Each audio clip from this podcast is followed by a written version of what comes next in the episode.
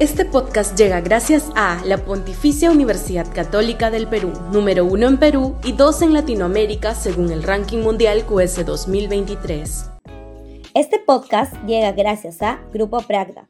Desarrollamos negocios para crear flujo de efectivo y patrimonio para nuestros asociados.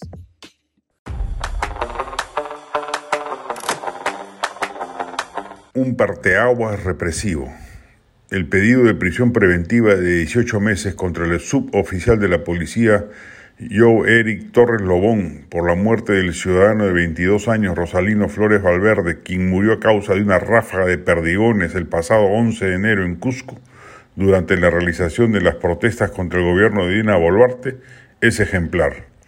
Primero, porque el fallo del juez va a contrapelo de los intentos institucionales de la propia policía por encubrir a la gente, modificando fechas y horarios de asistencia y entrega de armamento para tratar de ocultar su participación en el crimen.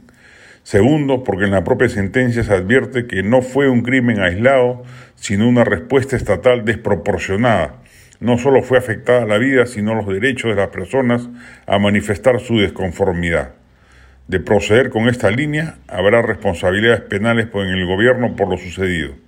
Este hecho, inédito en el país, debería constituir un parteaguas respecto de las políticas represivas de protestas sociales. Tarde o temprano, este tipo de protestas volverá a ocurrir y se espera que las fuerzas del orden hayan aprendido que se debe responder a ellas dentro del marco constitucional. La violencia debe ser reprimida y acarrear sanciones penales para sus gestores. Inclusive el uso de las armas policiales debe ser autorizado en caso se ponga en riesgo la integridad vital de las propias fuerzas del orden o de la sociedad civil, pero nunca cuando se ejerce otro tipo de violencias como toma de carreteras o puentes. No hay pena de muerte contemplada en nuestro Código Penal contra la protesta social.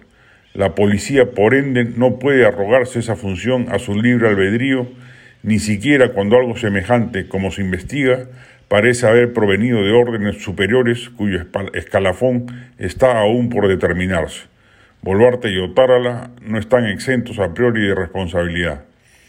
Rosalino Flores es una de las 49 personas fallecidas en la protesta y la violenta represión. cada caso deberá merecer similar investigación a la que ha conducido el juez Leodán Cristóbal Ayala desde el sexto juzgado de investigación preparatoria de la Corte Suprema.